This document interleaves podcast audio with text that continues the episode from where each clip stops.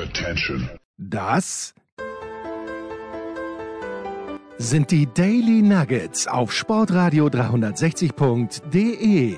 Selten golden und ganz sicher nicht täglich, aber wir haben uns stets bemüht. Also meistens. Nun gut, zu besonderen Anlässen, wie eben heute zum Thema Tennis. Die Daily Nuggets. Jetzt.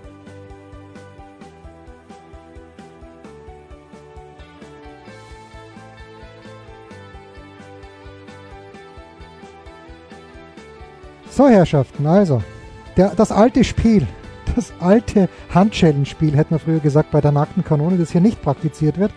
Aufnahme Montag, Ausstrahlung Dienstag, aber so viel richtig wird heute, so richtig viel wird heute nicht passieren. Der Tennisprophet Andreas Dürieu sitzt relativ entspannt in Wien, weil er einen neuen Lieblingsspieler hat, der wieder Spanier ist, Nike trägt und mit Babolat spielt. Ist das so, mein lieber Andi? Naja, natürlich. Servus, lieber Jens. Hallo. Küste, wie hat der Heinz Konrad immer gesagt? Servus die Madeln, grüß euch die Burm. Servus die Madeln, grüß euch die Burm. Guten Abend, die Madeln, servus die Burm. Ja. So war's. Ja, ja. Aber wir werden ob, ob dieses Ausspruchs nicht streiten. Das, das Sympathische an dem Termin ist ja, das hat so was Sport am Montag haftes. Obwohl es erst am Dienstag dann zur Ausstrahlung gelangt. Ja, eh. eh. So, also Miami, womit magst du anfangen? Also fangen wir vielleicht äh, mit dem äh, mit dem zweiten Sunshine Double an. Nein, wir fahren mit dem. Magst du mit dem Buben anfahren oder mit den Mädchen? Ich überlasse es ganz dir, Andi. Ähm, ich fange mit, mit einem, mit einem Hurkatsch an. Bitte. ich fange mit einem Hurkatsch an, mit dem Titelverteidiger, der sich, finde ich, sehr gut geschlagen hat und der ja auch nicht leer ausging. Und zwar fange ich deswegen damit an, weil es sozusagen ein polnisches Double dort gab, wie die Tennisfans mitbekommen haben werden weil seine Landsfrau, die ist ja heuer unschlagbar, ich glaube, ich glaube, die hat dieses, dieses heutige, also gestrige, wer es hört, war es dann gestern, erstmals Nummer eins, diese, diesen, diesen Nummer eins, äh, wie sagt man, diese, diese Euphorie mitgenommen und schon wieder ein Turnier gewonnen. Also das ist ja alles ganz fantastisch, womit immer noch nicht klar ist, mit wem ich anfangen will. Naja, du kannst gerne mit Iga Schwiontek anfangen, die drei, nein, insgesamt sind es glaube ich 4000er Finali und das einzige äh, Finale, wo sie nicht einen Satz zu Null gewonnen hat, war jenes in Indian Wells gegen Maria Sakkari. Aber ansonsten hat sie gegen Pliskova in Rom, war es glaube ich 2 und 0.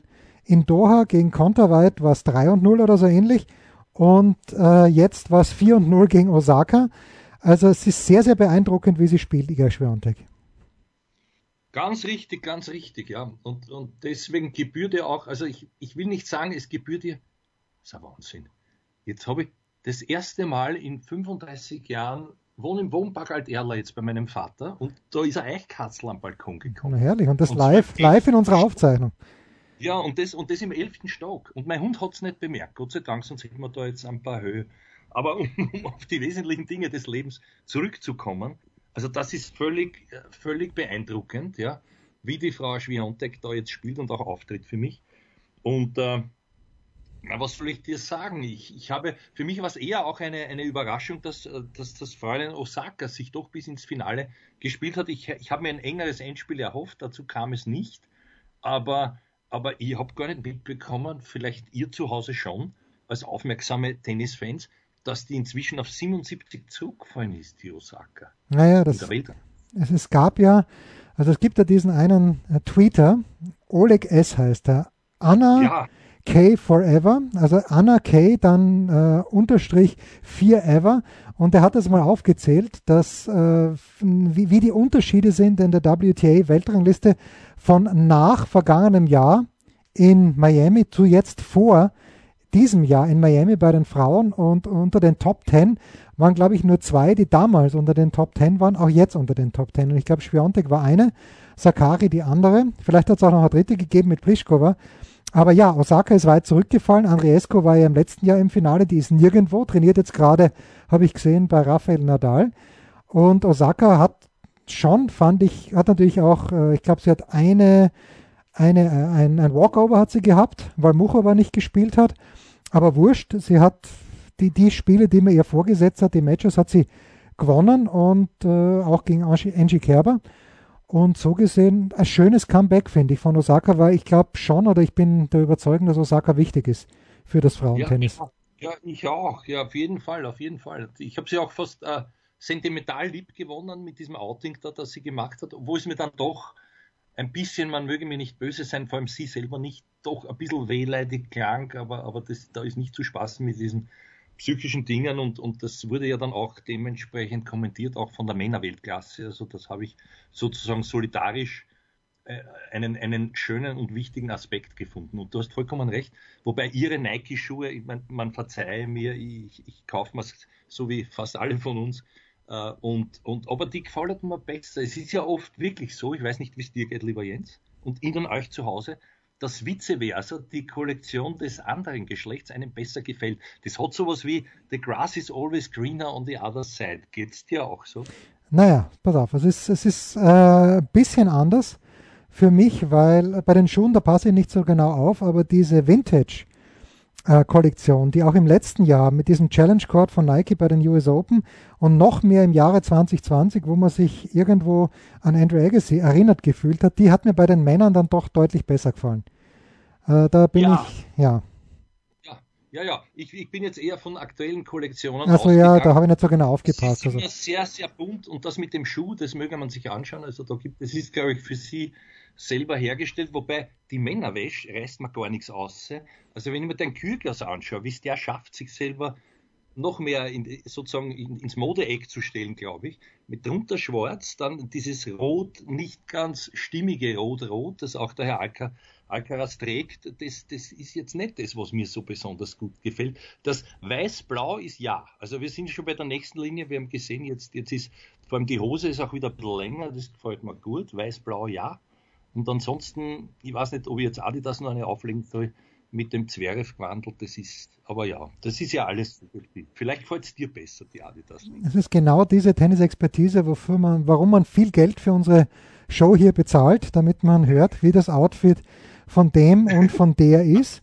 Ja, was äh, Herr Schwiontek gewinnt also den dritten Tausender hintereinander mit der Absurdität, dass es für den ersten Tausender in Doha nur 900 Punkte gegeben hat. Also die WTA, das ist einfach schon ein bisschen ein komischer Verein in mancherlei Hinsicht, aber wurscht, er hat jetzt 2900 Punkte in den letzten drei Turnieren gewonnen, wird noch auf ein bisschen länger Nummer 1 der Weltrangliste sein, weil sie natürlich in Paris nichts zu verteidigen hat. Okay, sie hat Rom zu verteidigen, aber sie spielt das nächste Turnier, ist wahrscheinlich Stuttgart, wo ich hoffe, vor Ort zu sein, beim Porsche Tennis Grand Prix. Und das ist natürlich schon beeindruckend, weil, was mir halt gefällt, auch bei ihr ist, abgesehen davon, wie sie spielt, was die für einen Biss hat. Und du merkst richtig, ähm, Mats Wilander hat das ja mir gesagt vor den Australian Open, weil ich ihn gefragt habe, wegen des, und du hast das ja ein bisschen in Abrede gestellt, aber äh, hat er gesagt beim Dominik, naja, der Dominik muss halt für sich entscheiden, dass es, dass es nicht erträgt zu verlieren. Und ich glaube, die Schwiontek ist im Moment, abgesehen davon, dass sie die Kugel sehr, sehr gut trifft, aber in einem Stadium, wo sie einfach nicht verlieren mag und weiß, wenn sie normal spielt, dann verliert sie auch nicht. Wahrscheinlich. So, so meine Interpretation. Wie schaut deine Glaub, aus? Glaubst du, ist es schon so weit? Ja, ist es schon so weit? Naja. naja für mich war es eher so ein, ein, ein Effekt, diese große Freude, jetzt Nummer eins zu haben, auch nicht umfallen zu können um diese Nummer eins, weil wir wissen auch, wie sie dazu kam. Äh, ganz im Gegensatz zum Herrn Medvedev, ja. wo ich nicht schlau werde, das können wir dann gesondert gleich danach noch zerlegen, wenn wir wollen, diese, diese äh, dieses Hin und Her mit Nummer 1 oder nicht. Aber da war es ja klar, sie wird das sein und, und die spielt einfach befreit und das ist derselbe Effekt wie beim Herrn Alcaraz mit jedem Match, das du gewinnst, mit jedem Turnier. Du kommst dann rein in diese und du kannst fast nichts mehr falsch machen, auch wenn du nicht gut spielst. Das ist ja das, das, das Grauslige für die Gegnerinnen in dem Fall. Aber sie hat sehr gut gespielt, ja, trotzdem. Ja, war schön anzuschauen. Ansonsten weiß ich gar nicht, gab es noch irgendwas Bemerkenswertes bei den Frauen oder wollen wir gleich zu den Männern wechseln und äh, eben zu besagten Daniel Medvedev, der sich jetzt, ich glaube, einen kleinen Bandscheibenvorfall operieren lassen wird am Rücken, deshalb in der, zumindest in der Sandplatzsaison nicht spielen wird. Wenn ich jetzt einmal ganz krass tippen müsste, würde ich sagen, er nimmt sich auch danach noch ein bisschen Zeit und spielt auch auf Rasen nicht, was, obwohl er letztes Jahr in Mallorca gewonnen hat, auf Mallorca eh nicht seine Forte ist. Aber ja, hast du noch zu den Frauen oder wollen wir gleich zu den Männern kommen? Medvedev hätte ins Halbfinale kommen müssen, hat dann gegen Hubi Hurkacz verloren. Ja, ich würde sagen, äh, die Damen sollen nicht böse sein, nachdem mir eh nicht viel mehr eingefallen ist als diese, wo du völlig recht hast, dieser Exkurs zum, zu, zur Bekleidung. Äh, vielleicht bei den Herren. Äh, ja, der Hupsi Hurkacz, das Quandel, äh, gut, also du hast, mich, hast mir sozusagen leicht eine aufgedeckt, also ich erzähle jetzt nicht, wie er ausgeschaut hat. Man hat es eh gesehen, wie man es gesehen hat, eigentlich. Ne? Gut, ja, der Hupsi Hurkacz, ich finde, er hat trotzdem gut gespielt. Er hat vor allem, vor allem mit dem Druck, etwas zu verteidigen, verteidigen zu haben, sozusagen, oder zu müssen, will ich nicht sagen, aber äh, gehabt zu haben, hat er sehr gut gespielt. Und ich habe mir dieses, dieses Match angeschaut gegen den, das Halbfinale gegen den Alcaraz. Das war ja live irgendwann in der Nacht, weil ich nicht schlafen konnte. Und äh, ja, war, war ein ganz fantastisches Match, wobei, wobei der Hurkacz schon unrund wurde. Also zwischendurch das war ja doch ein Match, wo, wo der als Rückschläger, der, der Alcaraz, teilweise überhaupt keine, keinen Ball berührt hat und, und dann doch irgendwie vom, vom Faktor des in sich Ruhens und so weiter war, war, der, war der Hupsi ein bisschen, du Hupsi, wie du immer sagst, ein bisschen unrund ist mir vorgekommen. Das eigentlich großartige Match, jetzt bin ich schon wieder weiter, na, das erzähle ich dann. Also, also ich, da möchte ich sagen, ich habe immer das Gefühl gehabt, das gewinnt der Alcaraz, weiß aber nicht warum. Vielleicht, wenn wir bei der Partie bleiben, bin ich jetzt gespannt, was du sagst zum Hupsi. Erstens einmal, ich würde gern Hupsi zu ihm sagen, er selbst nennt sich Hubi. Da ist kein, kein S drinnen. Also der Hubi, äh, in diesem Match ist mir halt eins aufgefallen, was ich letztes Jahr schon einmal eher an dieser Stelle, glaube ich, auch zu Protokoll gegeben habe, nämlich, dass er manchmal hat er Matches, wo er seine Vorhand komplett verliert. Und ich glaube, das war im letzten Herbst, war es in Paris-Bercy, wie er gegen Djokovic gespielt hat. Im Halbfinale müsste es gewesen sein. Und da hat er einfach keine Vorhand mehr getroffen. Und das ist dann schwierig, wenn du als Top-10-Spieler, wenn dir ein Schlag komplett flöten geht. Und das war dann auch jetzt gegen Alcaraz einfach so. Und bei diesem Match einfach beeindruckend, wenn man so manche Ballwechsel gesehen hat, ist halt, ich meine, wie, wie beweglich, wie schnell, wie lästig der Alcaraz ist. Und wenn man ihm dann auch eine Sekunde nur Zeit lässt, dann bestimmt er plötzlich das Tempo. Es ist, ja, ich weiß schon, Vergleiche mit Nadal von den Erfolgen her, die die, er wird nicht gleich viel Erfolge haben wie der Nadal am Ende seiner Karriere. Wenn es uns dann noch gibt, werden wir drüber reden. Aber, aber diese Defensive, dieser Kampfgeist und dann diese, diese Fähigkeit in einem Ballwechsel, die, ja, das, das, den Fahrersitz zu wechseln, dass er dann übernimmt und dass er dann einen nicht mehr rauslässt, genau wie Nadal, das ist natürlich schon Wahnsinn und beeindruckend. Und das war halt auch beim Hupsi, der ist dann, glaube ich, auch ein bisschen verzweifelt. Ich sage ja auch Hupsi. Der Hubi ist dann ein bisschen verzweifelt dran, dass ja. eben so viel zurückgekommen ist. Das hast du schön verbal jetzt analysiert. Ich hätte das, ich hätte eine, eine ähnliche Kerbe geschlagen, nämlich dieses, dieses Bringen, ja. Bringen, aber nicht nur, nicht nur aufstehen, sondern Bälle erwischen, die eigentlich unerreichbar sind, wo der, wo der sich einsetzt, wo man sich denkt, wie geht es anhand der Körpergröße auch. Aber er bewegt sich ja umso schneller. Weißt du, mir ist ein Vergleich eingefallen, allerdings nur für die Defensive. Und zwar ist er gar nicht jetzt so unpassend, wenn man, wenn man bedenkt, wer die anderen beiden noch jüngeren waren, die, die gewonnen haben, ein Tausender, und zwar der Herr Chang. Also in der Defensive, das, das war so ähnlich. Der hat ja auch Bälle, und zwar nicht nur irgendwie gespielt, sondern genau so vor die Füße oder vorbei, vorbei äh, gescherbelt irgendwie, dass, dass der Netzmann den heben muss. Und dann ist er, wie du, wie du schon gesagt hast, irgendwie zur Stelle oder haut ihm einen Lob drüber, der auch perfekt getimt ist. Also da ist sehr, sehr viel da und, und, und äh, ich finde natürlich insgesamt die viel bessere und Ausbau, aus, ausbaufähigere Variante, weil er ja noch immer sehr viel Potenzial hat, ist natürlich beim Alcaraz gegeben, vor allem dann im, im Offensivspiel. Ne? Und ich möchte noch aufs Viertelfinale zurückkommen. Ja. Das, das hätte nämlich wirklich, also gegen den, erstens einmal gratuliere ich dir, Jens, weil du gesagt hast, der Herr Korda wird dort kein Level haben gegen einen Mio Mir und das war auch so. Und, und zweitens, ich habe den noch nie wirklich gesehen. In diesem Match muss ich sagen, also ich habe selten ein besseres Match gesehen, von beiden nämlich offensiv. Und da lehne ich mich jetzt weit hinaus. Also das, man kann nicht sagen, das Glück des Tüchtigen oder der hat halt jetzt den Lauf, aber da sieht man auch, wie knapp das war, weil das hätte durchaus wirklich auch, auch der, der Herr Kecmanovic gewinnen können. 5 zu 3 im Tiebreak im dritten Satz. Genau. Ähm, ich habe den Kecmanovic ja gesehen, wie er in Kitzbühel 2020 das Turnier gewonnen hat. Ähm, und ich kann mich nicht mehr daran erinnern, warum er es gewonnen hat. Aber ich weiß, dass der Kecmanovic ein sehr, sehr starker Junior war. Da war er Nummer 1, obwohl er nie Junior Grand Slam gewonnen hat und hat in diesem Jahr bei den Australian Open schon gut gespielt. Er wäre erste Runde gegen Djokovic drangekommen und hat dann die serbische Fahne relativ weit ins Turnier hineingetragen. Ich glaube, vierte Runde ist er sogar gekommen. Und der ist gut und ich, also man muss sagen, wenn wirklich alle kommen, dann ist dieses Münchner Turnier, die BMW Open, ab dem wann ist es? Ab dem 25. April, glaube ich, äh, jeder Montag jedenfalls, ist das exzellent besetzt mit Zverev, mit Rüd, mit Opelka. Kecmanovic kommt auch, Danny Evans. Also gerade der Kecmanovic, der ist in diesem Jahr, der, der ist wirklich stark. Und wie du sagst, das, das kann äh, ja ein, ein, ein Ball unterschiedlich dann noch im Tiebreak.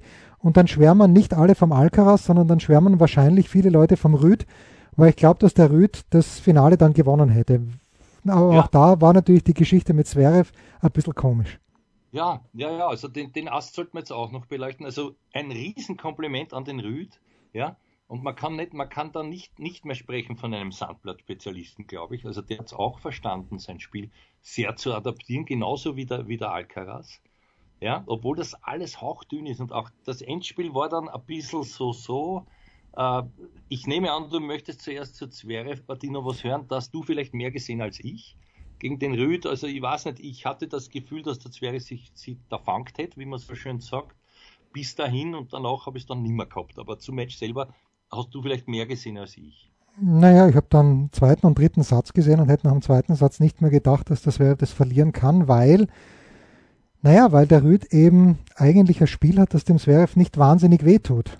Okay, mit, mit Spin oder gegen viel Spin zu spielen, da kann man vielleicht wenig draus machen, aber was mich natürlich schon überrascht hat, war, dass er im dritten Satz das wäre äh, beim Rückschlag eigentlich, er hat nur einmal eine Chance gehabt, dass er das Rebreak schafft. Das war, wo ihm der Rüd das 15:30 was, glaube ich, mit einem sehr, sehr schwachen Rückhandwolle ins Aus schenkt, aber dann hat trotzdem der, der Rüd das Spiel noch gemacht. Also ich war, ja, ich war überrascht einfach, weil ich, für mich ist Zverev eigentlich bei, bei dem Turnier, was wäre für mich der klare Favorit? Weil wenn er normal spielt, dann gewinnt er auch gegen Medvedev, der da ein bisschen angeschlagen ist, also jetzt nur von der, von der Setzliste her. Und ich war ziemlich perplex, dass er dann gegen Rüd verloren hat.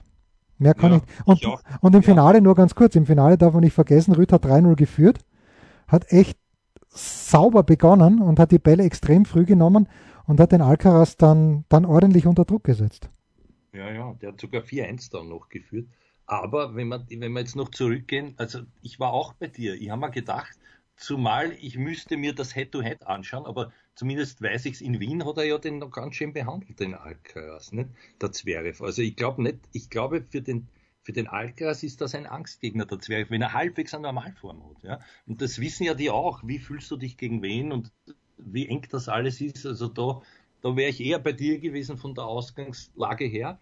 Im Endspiel dann war natürlich der Effekt, dass der gar nichts getroffen hat und wirklich tight war, finde ich, der, der, der, der Alcaraz zu Beginn. Der andere umso lockerer und dann hat mir ein, ein Aspekt sehr gut gefallen, nämlich man hat, man hat gesehen mit Vorteil des ersten Satzes, er hat es zwar weiter probiert, aber mit dem Stop wird er an dem Tag nicht weit kommen, ja. weil auch wenn er ihn gebracht hat, war der sowas von signalisiert, den hätten wir zwei äh, Nein, wir hätten, wir hätten ihn erkannt, aber wir hätten ihn nicht erreicht. So, so, so weit möchte ich ja, gehen. Ich, glaube, ich wollte gerade, ich wollte gerade so frech sein und sagen, sogar Rollstuhltennis mit, naja, nach zweimal aufspringen, also ja, wahrscheinlich hätte er für uns gereicht, aber für den Herrn Rüd eben nicht.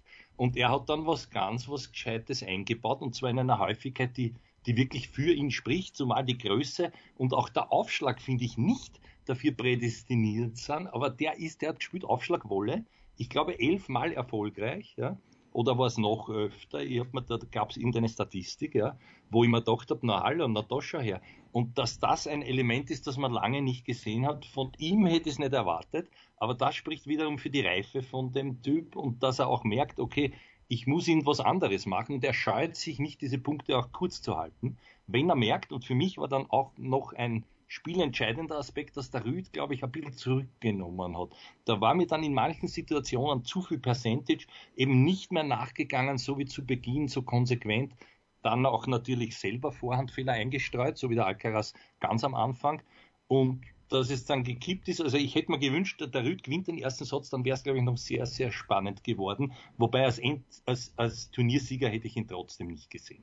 Und das ist wiederum für mich auch vielleicht ein Warnschuss an die Konkurrenz, wenn ein Alcaraz, der spielerisch, also ich glaube, dass da sind wir uns alle einig, nicht sein Top-Level gehabt hat, trotzdem Wege findet, wie er irgendwas gewinnt, gegen fast alle, die da waren, da muss ich schon sagen, also mit Ausnahme gut, ein Djokovic, der war jetzt nicht dabei, ist ja klar, aber, aber ansonsten, ich glaube, er hätte sich auch gegen den Medvedev nicht verstecken müssen. Aber jetzt ist er wirklich auf dem Level, wo auch immer wieder sein Mentor warnt. Das hat mir übrigens sehr gut gefallen, dass der, dass der äh, Juan Carlos Ferrero gekommen ist, trotz des Todes seines Vaters, dann zu diesem Finale.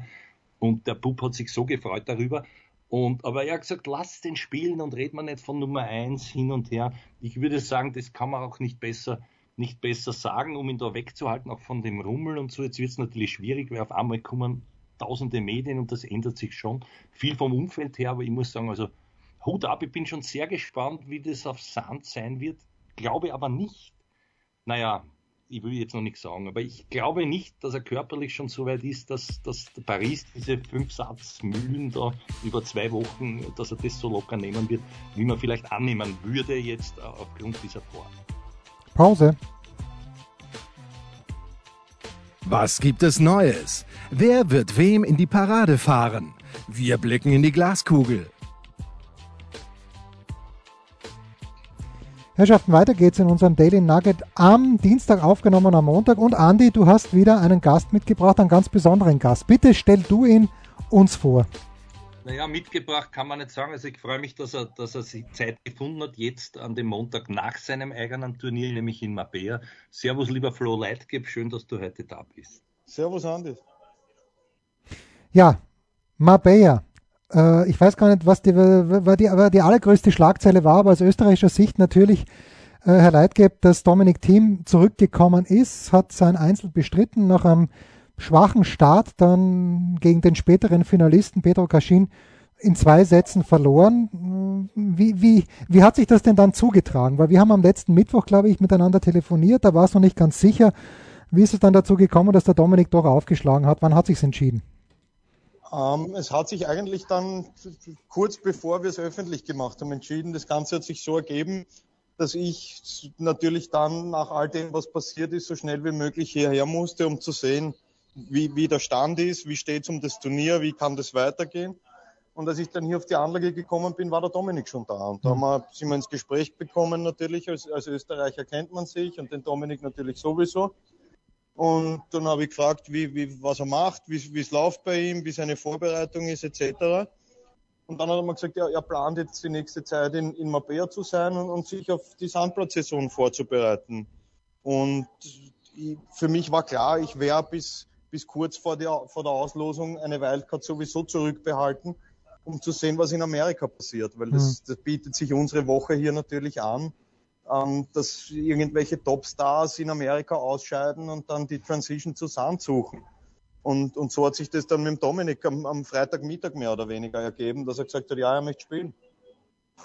Andi, was hast du gesehen vom Dominik, wenn du was gesehen hast? Ich habe ja, alles gesehen. Ja, jetzt habe ich auch gesehen, aber ich, also für mich ist die ganze Geschichte ein bisschen unschlüssig, abgesehen davon, dass ich gratuliere, dass es gelang, ihn natürlich als Attraktion Nummer eins zu haben vor Ort, aber aus seiner Sicht ist es mir unschlüssig, nämlich, nämlich immer noch ähm, ja nicht zu wenig Trainingssätze bestritten zu haben, eigentlich äh, dann zu sagen, na ja, das Ergebnis war zweitrangig. Ich frage mich, ist, vielleicht ist es ungerecht jetzt, aber erinnern wir uns an, an ein Comeback von einem Natal, das kann man nicht erwarten, aber das war halt auch beim Federer so schon 2017, der war sogar dreiviertel Jahr verletzt, gewinnt dort die Australian Open, also ist sichtlich vorbereitet, weiß, wo er steht und das war in dem Fall, glaube ich, nicht so. Ich will dem Dominik keineswegs Unrecht tun. Es ist mir nur halt unschlüssig, weil äh, Nona Selbstvertrauen kann das nicht bringen, gegen so einen Mann zu verlieren, auch wenn der dann ins Finale gekommen ist. Aber vielleicht hast du das, Flo, ja vor Ort auch ein bisschen besser mitbekommen, die, ja, die, die eigentlichen Beweggründe. Ich, ich, ich, muss da ein bisschen widersprechen, ehrlicherweise auch. Ich weiß, in Österreich ist es im Moment sehr, wie soll ich sagen, sehr im Trend, da ein bisschen auf den Dominik hinzuhauen. Na, Aber man, man, man, man, darf halt, man darf nie vergessen, der Dominik hat wirklich unfass, unfassbares Pech gehabt jetzt in letzter Zeit. Und auch dann hier wieder, dann mit seinem Covid, was natürlich wieder ihn zurückwirft, befürchte ich. Aber der Dominik hat unfassbar trainiert. Also ich habe, hab ein bisschen was gesehen, so mit, mit einem Auge hingeschaut. Der Dominik mit, mit dem Wawrinka trainiert auf einem wirklich hohen Niveau, hat, hat den Anducher mehr oder weniger dominiert im Training, dass der überhaupt nicht gewusst hat, was los ist.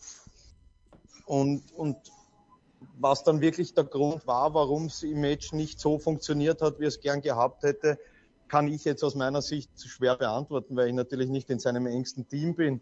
Aber man darf nicht vergessen, der Kaschin ist auch kein Blinder, wenn ich das so mhm. sagen darf. Also Tja. Der, hat ja. schon, der hat schon einige geärgert hier.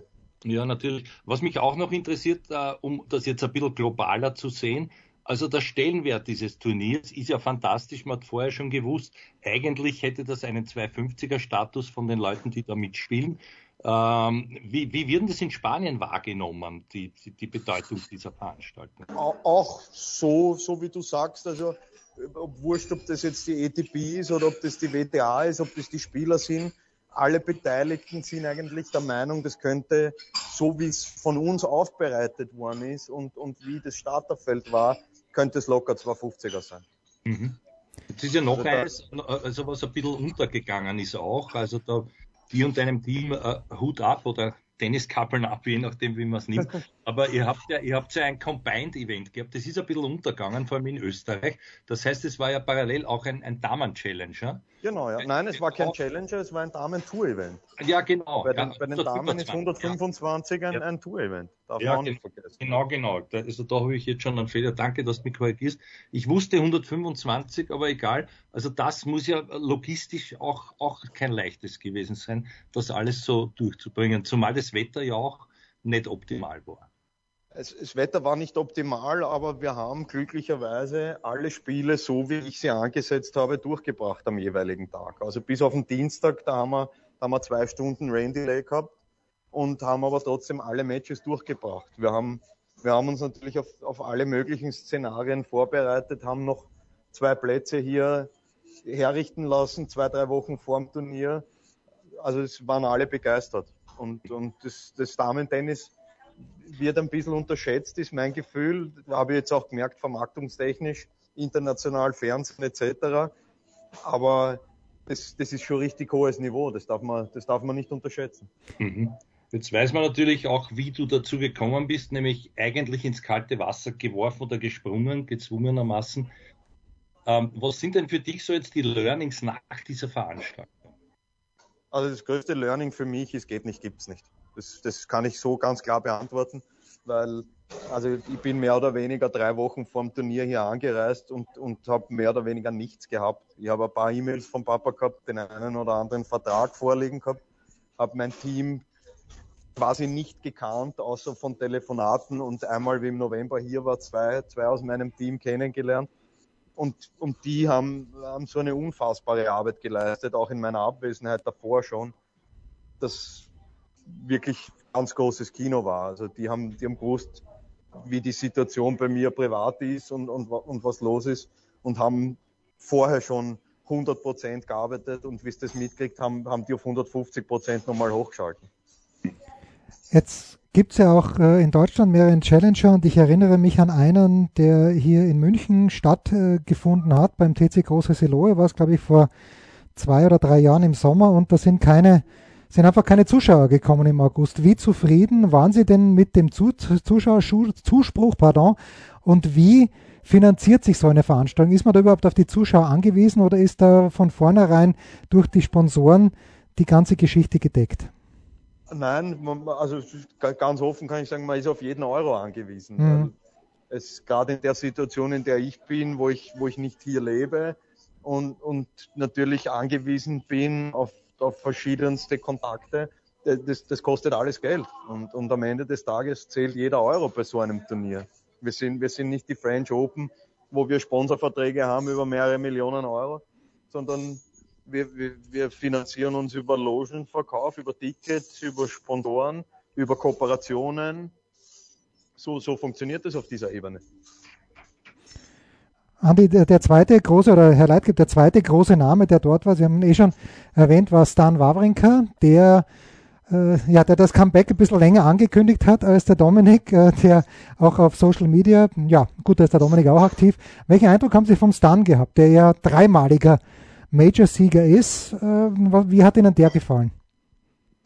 Auch sehr gut. Also, also wir wissen ja alle, Tennis verlernt man nicht. Hm. Das Einzige, was man verlernt vielleicht in so einer langen Zeit Abwesenheit ist, ist die Routine, die du brauchst und, und die, die Ruhe und die, die, die Passion, dich zu quälen. Das am Ende des Tages. Das, das kannst du nicht trainieren und du kannst die Drucksituationen nicht trainieren. Das ist was, das kriegst du nur über Matches. Und, und das war offensichtlich auch das dem Stan das fehlt. Eine Frage habe ich dann jetzt äh, noch ein bisschen, äh, ich möchte sagen, transatlantisch, während ihr euer fantastisches Turnier gespielt habt. Andi und ich haben es ja vorhin auch schon ein kleines bisschen besprochen. Gab es in Miami den Lauf von Carlos Alcaraz, ganz junger Spanier, der eigentlich, naja, vom Alter her auch noch auf Challenger-Ebene spielen sollte. Hat das, hat das irgendwie Beachtung gefunden? Habt ihr darüber diskutiert mit den Spielern? Ist da Aufmerksamkeit gewesen oder haben sich die alle tatsächlich nur auf ja auf das konzentriert, was sich in Marbella gerade tut. Ich glaube, es gibt keinen Tennisbegeisterten, bei dem das nicht Thema war die letzten, die letzten Stunden. Hm. Was ich vielleicht dazu sagen muss, der Papa hat letztes Jahr hier in Marbella einen, einen Challenger und in der Folgewoche ein 250er Turnier gemacht. Ja, ja. Und da war der Herr Alcaraz zu sehen. Also okay, ja. das, das als Tennisfan muss man den Jungen mögen und muss begeistert sein von dem was der leistet, ist unglaublich in seinem, seinem jungen Alter und vielleicht ein, ein bisschen zu früh noch, aber die, die, die Transition zum Rafa ist nicht weit. Mhm. Ich bin auch, also ich wollte, schön, dass du das gesagt hast. Ich wollte es auch gerade noch einmal sagen. Ich weiß nicht, ob es stimmt, aber ich glaube, er hat sogar gewonnen, der Alcaraz. Nein, nein, war, nein, nein, beim, also in Challenger möglicherweise, aber beim 250er hat, glaube ich, hat ja, nicht ja. der Carreño Booster gewonnen, 250er. Genau. Ja. Ich hab, ich hab gesagt, Booster. Ja, aber ich habe gesagt, den Challenger. Ja, und äh, egal. Uh, vor allem hat er ja jetzt auch gespielt in diesem wunderschönen Club, diese, diese Davis Cup Partie. Nicht? genau. auch schon, auch schon der Topstar. Also das, das ist alles eine sehr, sehr schöne Geschichte und das sieht man auch, da breche ich eine Lanze für, für Challenger allgemein, aber auch natürlich für deinen und jenen, der noch bevorsteht. Ich glaube, in Mauthausen ähm, bist du genau. auch. Wir, wir starten am 1. Mai mit den Danube Austria Open. Ja, genau, das ist ja auch nicht, nicht mehr allzu lang hin. Ja. Äh, und da, da wollte ich dich jetzt nicht fragen, ob du den eingekauft hast, den Herrn Alcaraz, aber ich weiß nicht, ob man schon fragen kann, ob man schon fragen kann, wer, wer dort ungefähr zu sehen sein wird. Das kann ich gar nicht sagen, leider, weil es ist, es ist alles offen und es ist alles möglich. Ich, ich kann nur sagen, dass wir natürlich hoffen, dass, dass alle unsere Österreicher, jetzt ausgenommen dem Dominik natürlich, aber dass alle unsere jungen, jungen Österreicher die Chance nutzen, weil das ist eigentlich der Hauptbeweggrund, warum wir das machen, dass die die Chance nutzen, sich in Österreich vor, vor dem eigenen Publikum zu präsentieren weil die ganze Geschichte mit den Challengern in Österreich für mich oder für uns hat begonnen damit, dass, dass unser Schützling, der Jürgen Melzer, Sportdirektor wurde. Und zu dem Zeitpunkt gab es kein Challenger-Turnier in Österreich. Mhm. Und wenn du jetzt den Dominik äh, exklusiv aus dieser Gruppe hinausnimmst, sind alle unsere Österreicher Challenger-Spieler. Mhm. Und, und in Italien, wir haben uns dann hingesetzt und haben uns die Weltrangliste angeschaut und in Italien zum Beispiel, ich müsste jetzt lügen, aber die haben, glaube ich, fünf Italiener unter die ersten 100. Es kommt äh, daher, dass du als, als junger Italiener, sage ich jetzt äh, zwischen 18 und 25, wenn du Challenger spielst, kannst du drei Monate am Stück in Italien Challenger spielen, weil es jede Woche irgendwo in Italien einen Challenger gibt. Mhm. Das, das ist natürlich das Kostenersparnis etc. Das, das haben unsere Jungs nicht gehabt, weil die mussten nach Frankreich, nach Italien, nach Spanien, wo auch immer hin kann mich erinnern, ich bin mit dem Lukas Miedler gefahren, fünf Wochen nach Südkorea Challenger spielen. Mhm. Mhm. Ja, das ist natürlich absurd, wenn man schaut. Ich glaube, in Forli alleine hat sechs Challenger gegeben. Das ist dann ja. immer in der äh, 1, 2, 3, 4, 5, 6. Äh, jetzt, wenn der Jürgen ähm, äh, Sportdirektor beim ÖTV ist, dem ÖTV ist es ein Anliegen, solche Challenger zu haben. Gibt es dann, für, gibt's dann für Sie als Turnierveranstalter, ja, sagt der ÖTV dann, schau, Flo, da hast 100.000 Euro, mach was draus. Oder gibt es da Unterstützung vom Land Niederösterreich oder einer Oberösterreich, ist glaube ich, Mauthausen? Helft's mir bitte. Ich bin Steirer, ich weiß das nicht mehr so genau. Wie, wie viel Unterstützung gibt es da von Verbänden beziehungsweise vom Land? Also wir haben, wir haben immer eine Partnerschaft mit, also in Tulln mit dem Land Niederösterreich und ja. in Mauthausen mit dem Land Oberösterreich. Gut. Und, und das, ist, das sind unsere stärksten Partner und der ÖTV ist natürlich auch immer ein Partner, weil es, wie du sagst, dem ÖTV ein, ein Bedürfnis ist, Challenger im eigenen Land zu haben. Hm. Und, und der ÖTV ist ein, ein großer Unterstützer, der, die sagen jetzt nicht, wir, wir schütten dich jetzt zu mit Geld, aber die nehmen uns halt Dinge ab, die Geld kosten. Wie zum Beispiel Schiedsrichter. Ja. Jetzt, äh, ich wollte auch noch was ja. nicht ganz uneigennützig einwerfen, äh, damit das komplett ist. Es gibt ja auch in Salzburg eine Challenge, wo ich involviert sein genau. darf. Ja, wo ich involviert sein darf sogar. Und der ist natürlich parallel zu Wimbledon. Und äh, da kann man auch noch nichts sagen von der Besetzung her, aber es, es geht also in die Richtung, dass, dass, ja, dass ja überall Initiativen kommen, egal ob mit starkem ÖTV oder nicht, dass man eh solche Turniere jetzt wieder, wie du sagst, natürlich mehrheitlich lanciert. Ja, ja. aber die zweite. Also ja, meines bitte. Wissens nach wird, wird der Gerald in Salzburg auch eine Partnerschaft mit dem ÖTV haben. Also Inwieweit? Ja, ja. Ich bin, ja. Froh, ich, bin, ich, ich bin froh über jeden Challenger, den es gibt in Österreich. Weil am hm. Ende des Tages, der Dominik wird nicht spielen, bis er 50 ist. Und, und es gibt keine Nummer eins der Welt, die nicht irgendwann einmal angefangen hat, Challenger, Challenger zu spielen. Das, mhm. das ist halt die, die erste Stufe auf die ganz große Ebene. Und die, die brauchen wir in Österreich auch, um, um wieder Top 50, Top 20 Spieler zu, zu produzieren, sage ich jetzt einmal. Ich habe noch eineinhalb Fragen. Die erste, die ersten 0,75 Auf die Fragen, halbe freue ich mich. Ja, ja, na, die, die, die erste ganze Frage ist im Grunde genommen, muss man nicht der ATP eigentlich gratulieren, dass es so viele Challenger gibt, aber muss man nicht gleichzeitig der WTA mal die Frage stellen, warum schafft ihr das nicht? Die Männer haben Pandemie hin oder her wahnsinnig viele Möglichkeiten zu spielen. Ich glaube, in dieser Woche sind vier oder fünf Challenger gleichzeitig. Und bei den Frauen schaut es auf der unteren Ebene ganz, ganz mau aus. Was läuft, da, was läuft da falsch? Ihr habt ja die Frauen und die Männer gehabt. Ich weiß nicht, ob ich der Richtige bin, diese Frage zu beantworten, weil ich ehrlicherweise mich erst seit intensiv seit drei Wochen mit ja, Damen-Tennis beschäftige. Aber meinem Gefühl nach hat die, hat die, hat die WTA gerade wirklich große Baustellen, die sie zu bewältigen hat. Das eine ist die Baustelle, die wir alle haben, das ist dieser Krieg Russland-Ukraine, der natürlich den Kalender völlig zerreißt, weil niemand kann, will, soll, darf in Russland irgendwie jetzt was tun, um das Ganze äh, zu boykottieren, was da passiert. Und das, die andere große Baustelle, die die WTA hat, ist, ist Asien. Mhm, mh. Da, da, da gab es ja auch einen Vorfall, der nicht wirklich witzig ist und, und da muss die WTA natürlich eine Entscheidung treffen und die Entscheidung, soweit ich weiß, von der WTA war sich, war sich aus, aus China zurückzuziehen. Und jetzt meine halbe Frage. Was ja. Also bitte, okay. ja, ja. Na, die halbe Frage ist nur, äh, weil wir gerade über Asien sprechen, fünf Wochen in Südkorea mit Luki Miedler auf Challengern. Ist das lässig oder ist es anstrengend? Nicht wegen dem Luki, sondern wegen der Reisen, weil beim Challenger vielleicht das, das der große Glamour fehlt. Wie muss man sich das vorstellen? Ist das die große Tenniswelt? Es, es ist nicht die große Tenniswelt, aber es ist ein Teil der Tenniswelt. Und für mich war es eigentlich, abgesehen davon, dass ich mich mit, mit Lukas wirklich wahnsinnig gut verstehe und wir dort eine gute Zeit gehabt haben, war es für mich in, in meiner Entwicklung besonders wichtig, glaube ich, weil ich bin zum Tennis dazugekommen da war der Thomas einer der Weltstars und ich habe Tennis kennengelernt von der falschen Seite, weil für mich hat Tennis begonnen, du bist im Team mit einem Topstar und wirst hofiert und, und Chauffeurservice da, Chauffeurservice dort, du suchst dir den Trainingsplatz aus, du kriegst alles, was du willst. Mhm. Und ich bin dann erst mit, mit 25 habe ich eigentlich gesehen, wo Tennis wirklich beginnt. Und Tennis beginnt Future Challenger. Also für mich für mich war es cool, einmal zu sehen, wie Tennis wirklich beginnt und, und wo das herkommt. Weil ich es eigentlich falsch kennengelernt habe, muss man sagen. Schön. Andi, hast du noch was? Sonst äh, verabschieden wir ja, den Ja, ich habe keine halbe Frage, aber ich habe eine ganze äh, ehrliche, auch mit Gänsehaut verbundene, äh, ein Schlusswort für dich. Und zwar äh, tut es mir ganz, ganz furchtbar leid, was mit deinem Papa passiert ist. Und ich kann mich noch erinnern, weil du sagst, wie du dazu gekommen bist. Also, also wir kannten uns ja schon sehr lang vom Studio an. Ich durfte ihn dann interviewen, auch in Kitzbühel. Ich kann mich noch erinnern, wie, wie die Mama gesessen ist mit dir. Und ich glaube, du als Baby ein paar Mal hineingerufen hast. Also, also das, war, das waren so meine, meine ersten Erinnerungen. Und ich glaube, der Ronny ist wahnsinnig stolz auf dich, dass du das jetzt so super machst. Das wollte Danke, ich das ist nett von dir. Danke.